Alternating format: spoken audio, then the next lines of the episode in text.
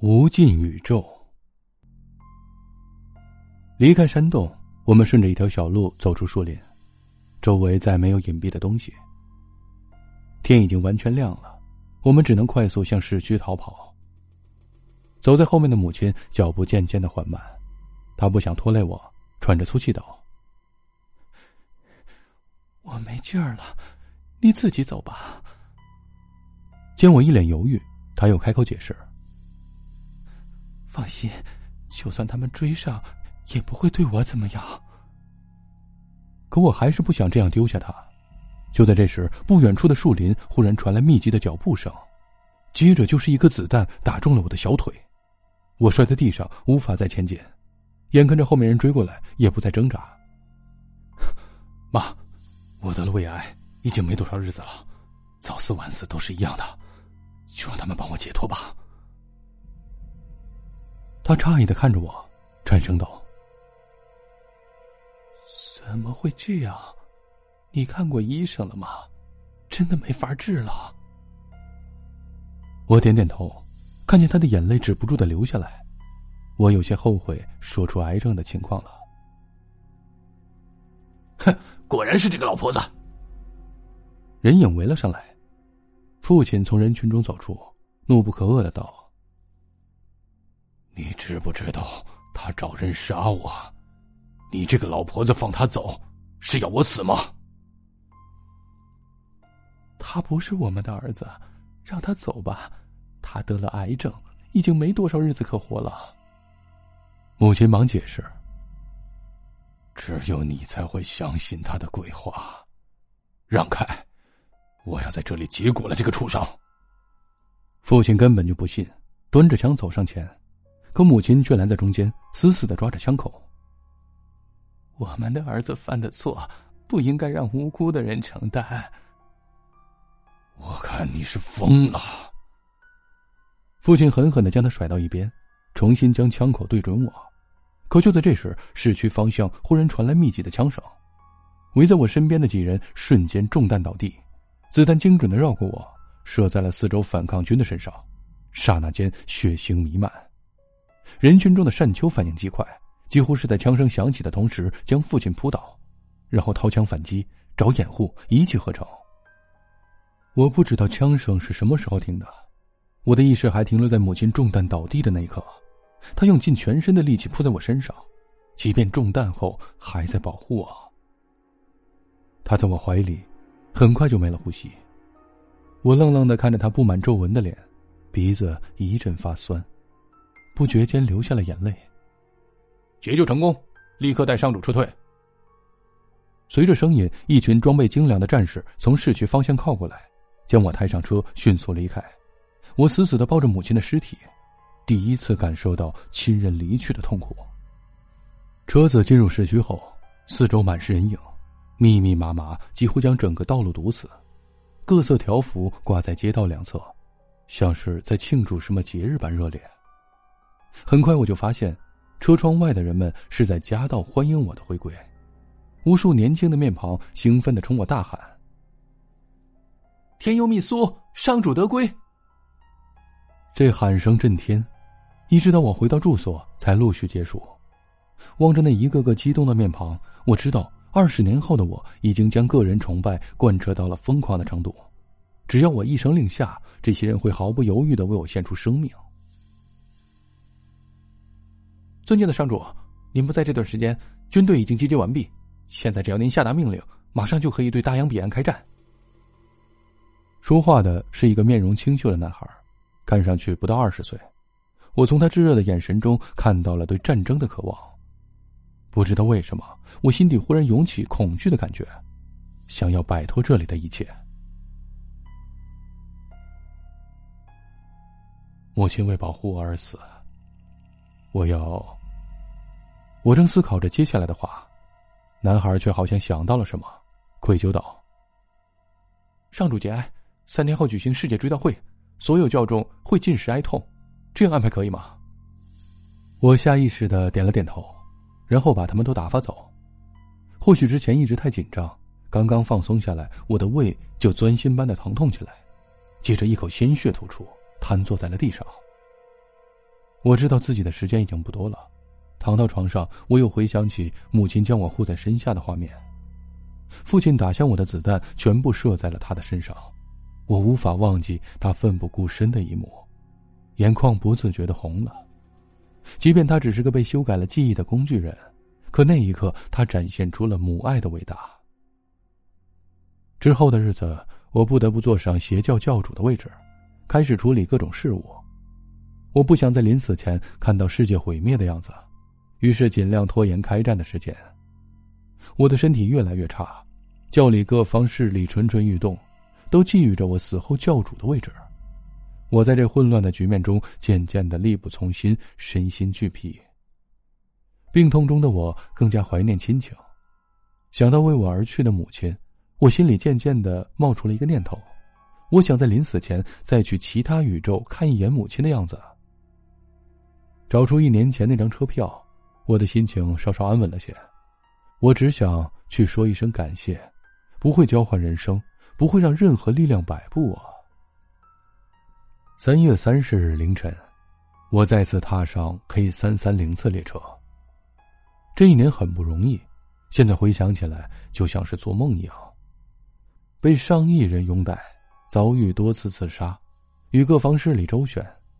现在我终于可以离开了。不知道这列火车又会把我带到哪个世界？想到即将面对的未知，我的心里既忐忑又好奇。走进车厢，里面依旧是崭新的样子。老乘务员站在车门口，一切都和我在一年前看到的一模一样，没有任何变化。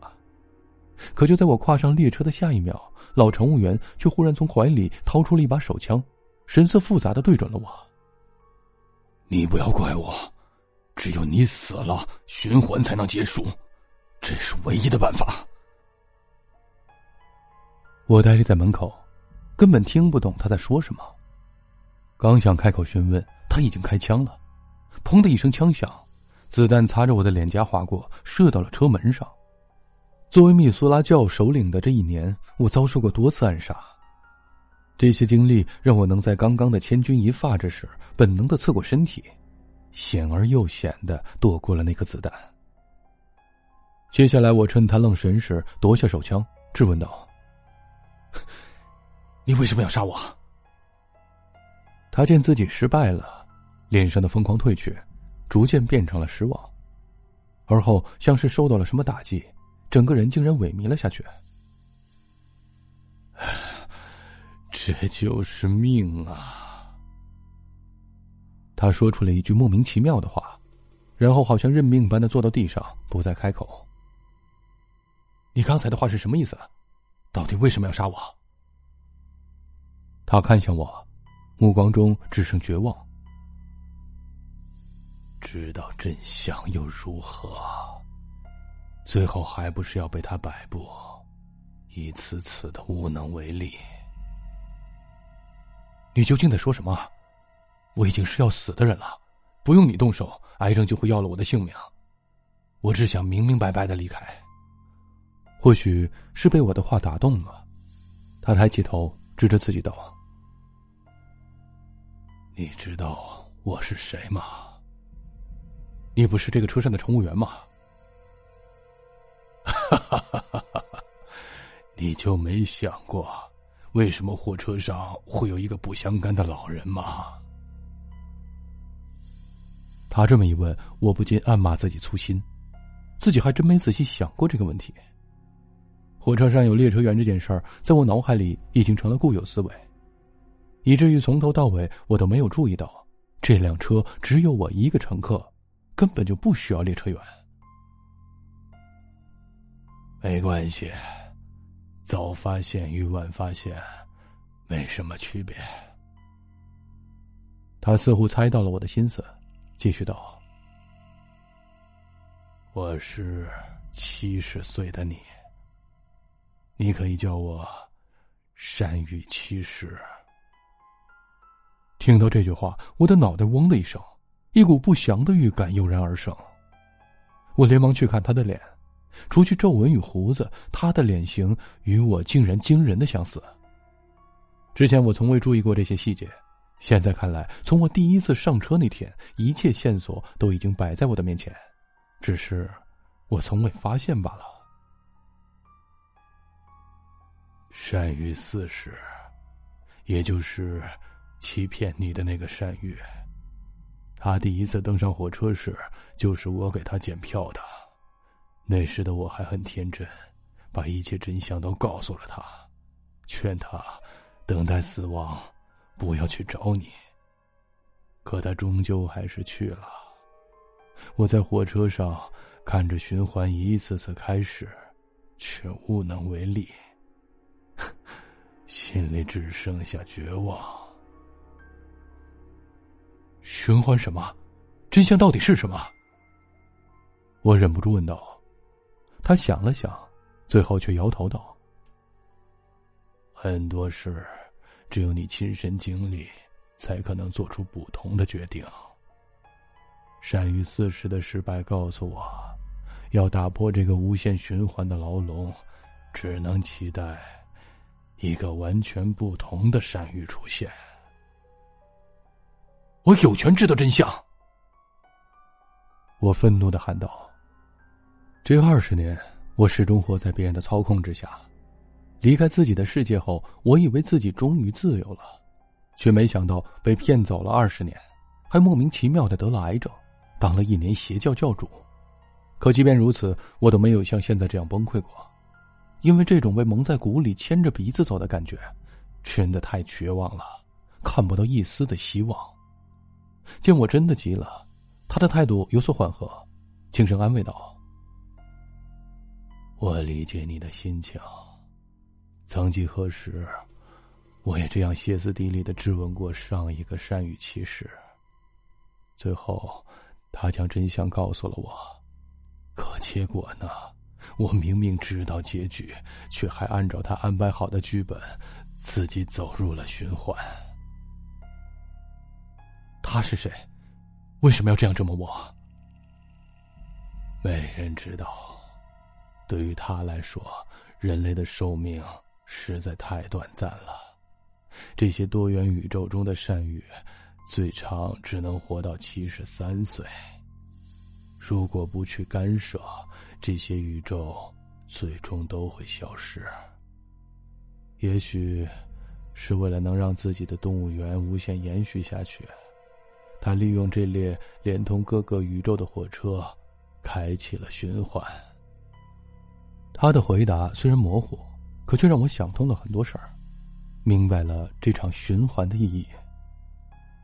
我的一生被分割成了无数个部分，虽然各个独立，但却是一条无法更改的线性时间，最长就是七十三年。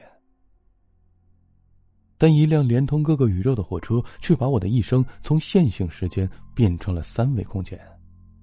任何时间段的善宇，只要坐上火车，就可以去其他宇宙，交换人生，重新开始。